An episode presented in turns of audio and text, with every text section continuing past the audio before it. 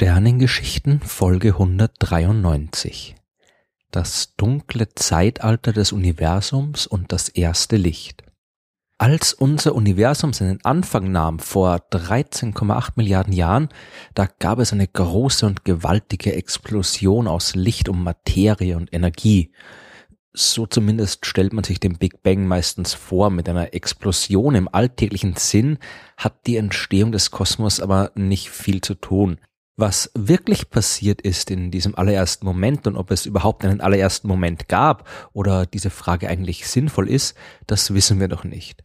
Was man über die früheste Phase des Universums mit einiger Sicherheit weiß, habe ich schon in Folge 99 der Sternengeschichten erzählt. Zuerst war da jede Menge Energie und aus dieser Energie entstanden die ersten Elementarteilchen, die sich zu den ersten Bausteinen der Atome zusammengefunden haben. Bis dann aber auch tatsächlich Atome entstanden, da hat es noch knapp 400.000 Jahre gedauert, denn zuvor war das Universum einfach noch zu heiß und alles hat sich viel zu schnell bewegt, als dass sich aus den Bausteinen komplette Atome bilden hätten können. Außerdem war das Universum undurchsichtig. Das Licht konnte nirgendwo hin und es konnte sich nirgendwo ausbreiten, weil es andauernd an die damals noch freien Elektronen gestoßen ist. Erst als der Kosmos kühl genug war und sich die Elektronen an die Atomkerne binden konnten, da war der Weg frei für das Licht. Es hat sich ausgebreitet, das All wurde durchsichtig und dunkel. Und es blieb auch dunkel, denn was soll auch leuchten? Da waren ja nur Atome in der Leere des Universums, Sterne gab's noch nicht. Deswegen wird diese Phase in der Geschichte des Universums auch das dunkle Zeitalter genannt. Es gibt da auch nichts zu beobachten für uns Astronomen, obwohl wir ja in der einmaligen Lage sind, in der Zeit zurückschauen zu können. Da sich das Licht nur mit endlicher Geschwindigkeit ausbreitet, braucht es Zeit, um von einem Ort zum anderen gelangen zu können. Licht, das heute unsere Teleskope erreicht, kann also schon vor langer Zeit abgestrahlt worden sein und liefert uns so ein Bild der Vergangenheit in unsere Gegenwart. Aber im dunklen Zeitalter hat nichts geleuchtet und es gibt nichts zu sehen. Es gab auch sonst nicht viel. Nach dem Urknall ist zwar die Materie entstanden, aber die war relativ eintönig. Zu drei Vierteln ist sie aus Wasserstoff bestanden, dem einfachsten aller Atome. Ein Elektron in der Hülle umkreist ein einzelnes Proton als Atomkern. Der Rest war Helium, das immerhin schon zwei Protonen und zwei Neutronen im Kern besitzt. Aber die komplexe Vielfalt der chemischen Elemente, die hat noch nicht existiert. Der Wasserstoff, der ist aber gar nicht so langweilig, wie er vielleicht wirken mag.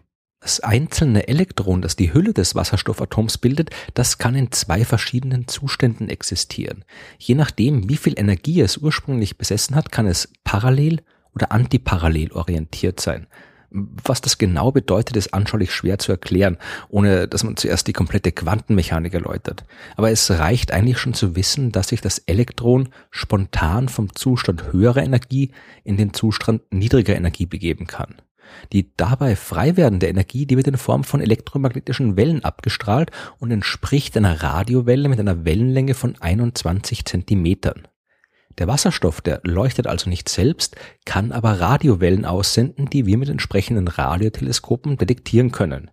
Die Beobachtung dieser Wasserstofflinie, wie es in der Astronomie genannt wird, die hat uns schon viel über die Verteilung dieses ersten Elements verraten. Die Astronomen haben auch noch was anderes festgestellt.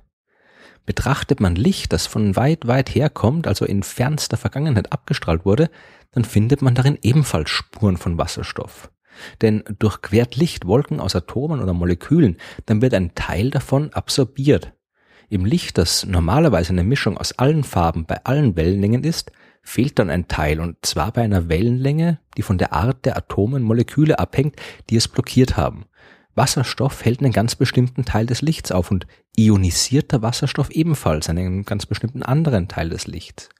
Ionisiert nennt man ein Atom, wenn es ein paar seiner Elektronen aus der Hülle verloren hat. Das passiert aber nicht von selbst, sondern nur, wenn das Elektron durch Energie von außen entsprechend angeregt wird.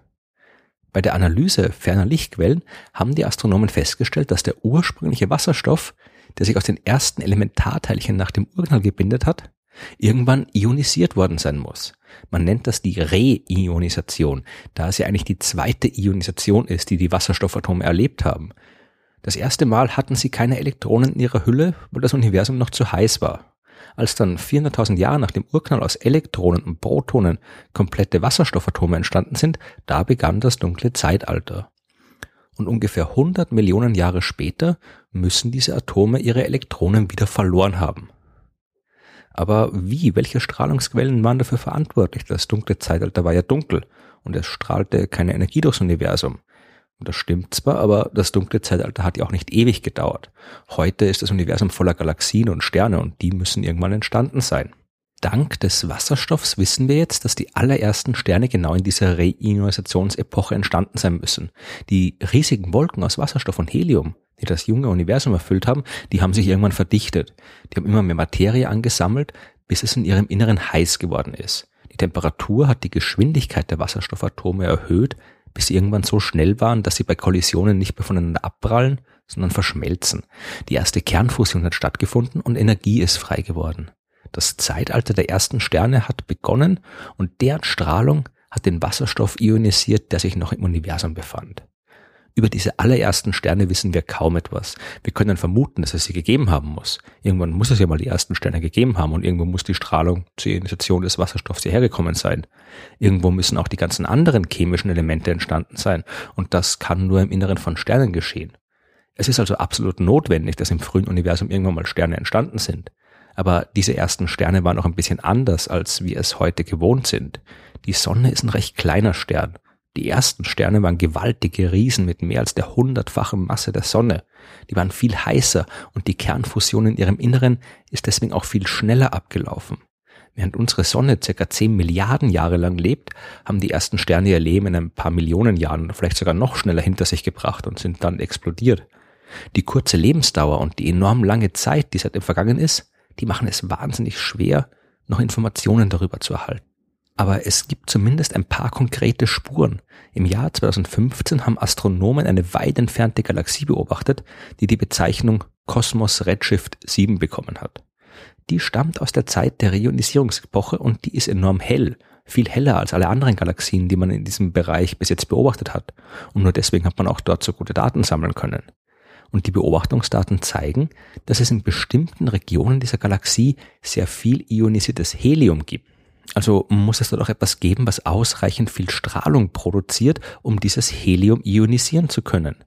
Mindestens ebenso wichtig ist aber auch, was man dort nicht beobachtet hat, nämlich irgendwelche Hinweise auf andere chemische Elemente. In den Regionen von Kosmos Redshift 7, wo man das ionisierte Helium gefunden hat, gibt's nur Helium und Wasserstoff und sonst nichts.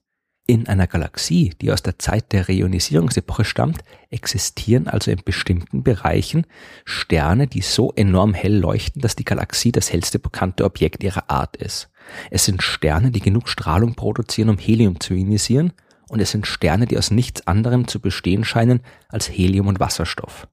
Die einzigen Sterne, auf die das zutrifft, das sind die allerersten Sterne. Wir haben sie zwar noch nicht direkt beobachtet, aber wir wissen, dass sie da sind, oder besser gesagt, da waren. Denn auch wenn wir ihre Spuren heute noch beobachten, sehen wir doch eigentlich nur, was vor unvorstellbar langer Zeit in unserem Universum passiert ist, als das dunkle Zeitalter zu Ende ging.